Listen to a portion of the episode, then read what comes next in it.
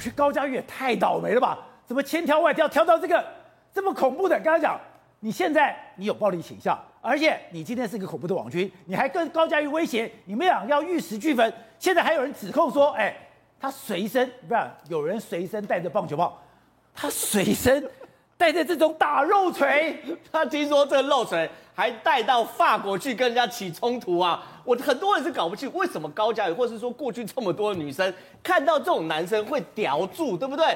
结果呢，我现在爬出他过去，他根本不能叫两面人，他叫两个人呐、啊。什么叫两个人？原因很简单，他刚开始认识的时候，他都宣称我自己是板桥林家的后代，然后我说我自己经济状况很好，我在政大念博士班，我的文笔很好，我喜欢看书。然后呢，他常常在投稿都写些书评，然后会把一些作品给他看。反正你刚认识他的时候，他没写书评，他还会写书评。他除了评论政治之后，还写书评。反正你刚认识他的时候呢，他就是反正就是贵公子。那其实坦白说，你看他的长相，哎，也是挺拔，对不对？然后穿着也算是得宜。你看一百八十公分，一百八十公分，对，然后也得宜等等的嘛。所以很多人一开始会被骗。可是问题是哦，你刚交往后发现他确实是有暴力倾向。现在这篇文章是被人家爆料，就说他是去欧洲跟这个人去旅游同团的，一样。刚认识就说我是板桥林家，我在念博士，然后我的学历等等等等等等。可是他真的说他是板桥林家，板桥林家。可是他就发现他。随身行李架有漏锤，难怪板桥林家他要把族谱弄出来，说没有这个人，是嘛？因为你他姓林嘛，然后也在板桥住，只是他住的是板桥的旅馆嘛，对不对？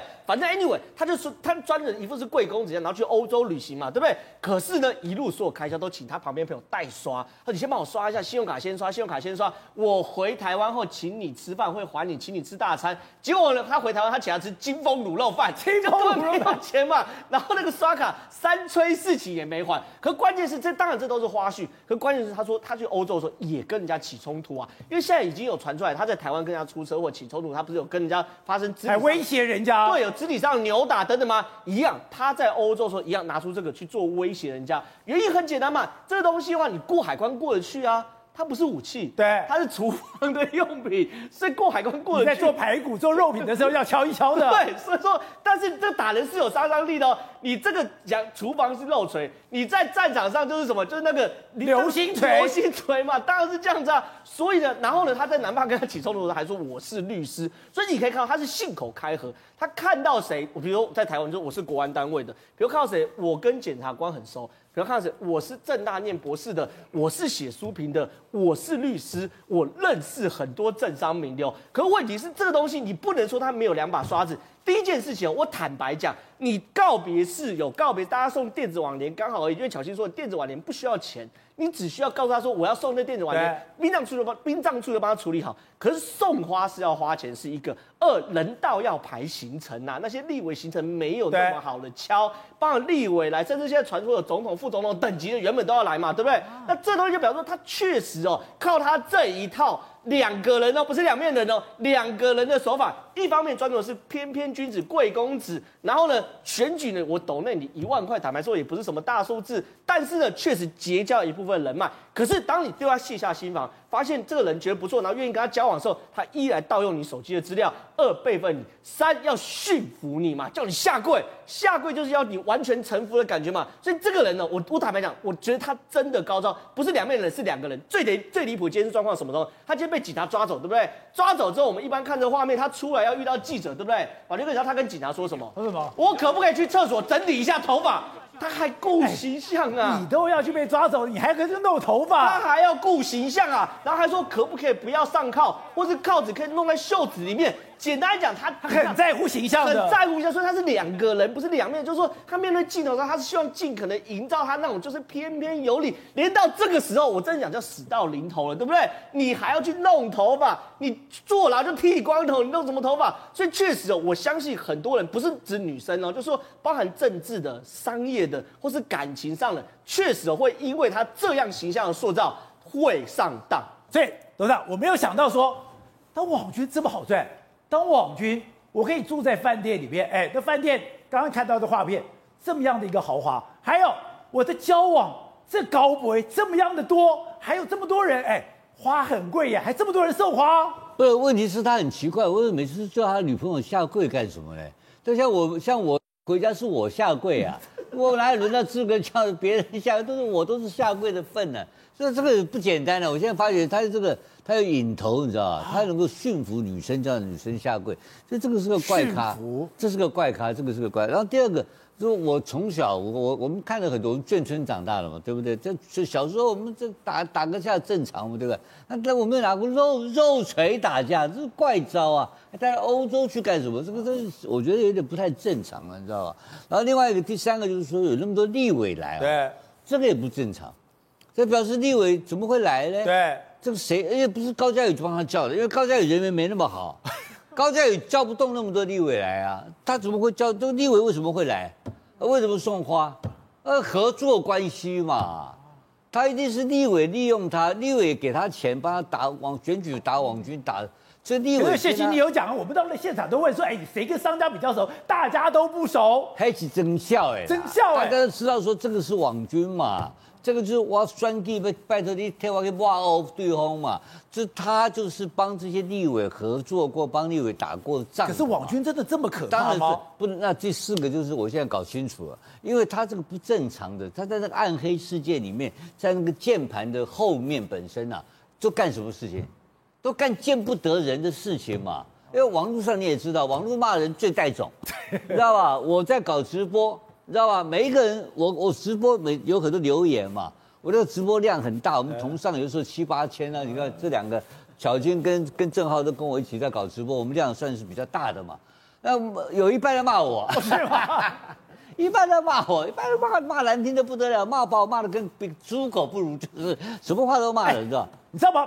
我当时其实有一个困惑，怎么有人这么闲，这么闲是到处去挑衅，有这么闲去做图，有这么闲，我看了这个人我就懂了，哎。没事干，搞搞这个事情很有钱，他有钱的嘛？然后这些骂人骂我，也都有人给钱叫他来骂我嘛，对不对？就是这个东西，就是说这后面的这些人，他们的心理、他们的工作态度，跟你正常在上班的人，在科技、在台积电人是不一样的人。他刚才讲的，正好讲的都是两个人嘛。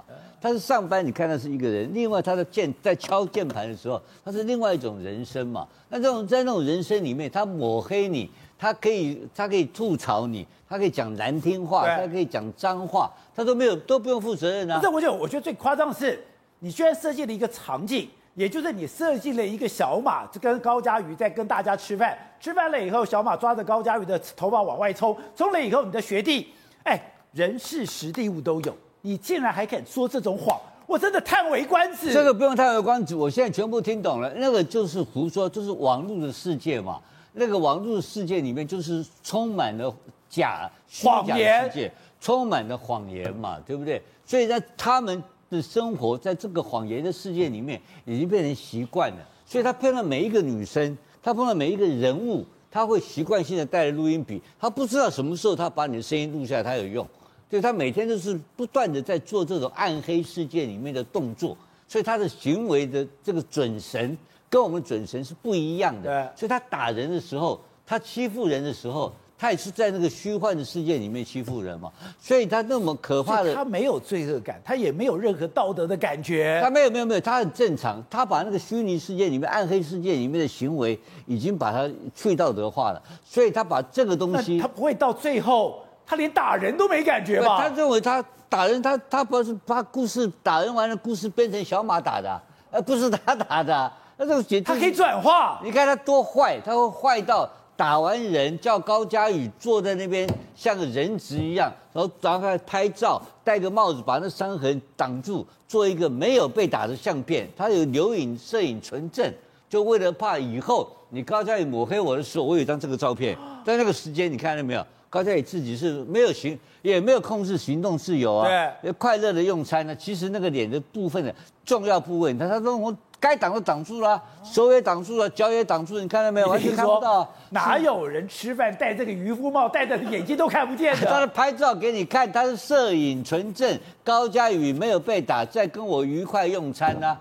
这个东西根本跟电影上情节一模一样啊！这个家伙可以去拍电影了，我看不得了。他威胁人的那个对白都一样。这个不是跟那个有一部外国电影德国洛多这个沉默的羔羊。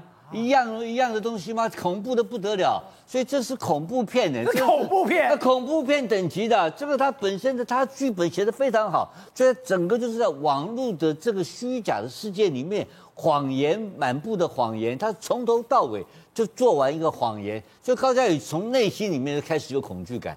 我觉得这个是真的，因为他真的是可以毁掉高佳宇，而且这种能力啊不简单，你知道，这不是很容易的人啊，这种能力不容易发现他。对，他当然碰到我们这种咖，他就躲开，他不跟你，他就惹不起，他就不来了嘛。对，因为我们很简单，我把腿打断就好了，我根本不跟你啰嗦。那高佳宇怎么办？就被他打了份。走，他居然就以饭店为家，是，而且不但是住饭店，还在做最顶楼的景观最好的饭店。这个地方刚好在你家附近，你也比较熟悉。嗯、对，这个饭店。有人讲说一个月五万块，有人讲要十六万，是，它也很贵吧？它不在、欸，你这样很花钱的耶。没错，这个饭店其实在这个府中站这边啊。那我是住板桥站，虽然是下一站，那其实两个距离也没有很远。然后它在是这个县民大道上面，所以它其实可以看到整个县民大道。你看它这个下面看就出去景观，哦，就是县民大道。你说这个是县民大道？对对对，就是县民大道。所以你可以看到，它其实这个地方是还蛮不错的。那我为什么他会住在这个地方？因为我现在知道，因为他住他是网军，对不对？网军有时候你要发动攻击的时候，其实在饭店里面是最好的。为什么？因为你可以常常换地点啊。为什么他要住在这个地方？对哈，你一定 IP 位置不一样，你一定不能住在自己的家里面嘛。如果老是都从你的家里面攻击，那不是很怪吗？所以他可能会定期会换一个，可能在这边住了一阵子之后，会换到别的地方，用这样的方式在饭店轮流住来住去，你根本就抓不到他是谁嘛。因为我的 IP 位置随时在换。对，那好，那为什么住在那这个价钱至于是多少？因为其实我这个我也去住过啦。好，那大概是目前，因为目前是疫情期间，所以都打折。他如果平常的时候，大概月末可能是，如因为因为他是商务客，长期租大概是可以打对折啦。所以大概如果你看一家是十几万，现在大概五六万，的确是可以租得到。所以这个价格大概是这样一个状况。那我就讲嘛，那因为什么要在这个？为什么要选府中站这个位置呢？因为其实这边的交通非常好，也就是说，如果我真的要跑的时候呢，跑路。因为为什么？因为它这个旁边呢，就是板桥这个府中站的这个捷运站，它下面没多远就是府中。下面就是捷运站。对，那那附近的交通都很便利啊。所以我觉得这个很多，如果我我就我所知啦，因为我有我有个朋友呢，他也是在经营网军的，他们是用公司化的形态在经营网军，他们就常常会住这种饭店啊。他们通常都是，比如说我要攻击一件事件的时候，他们可能就真的去住在饭店里面。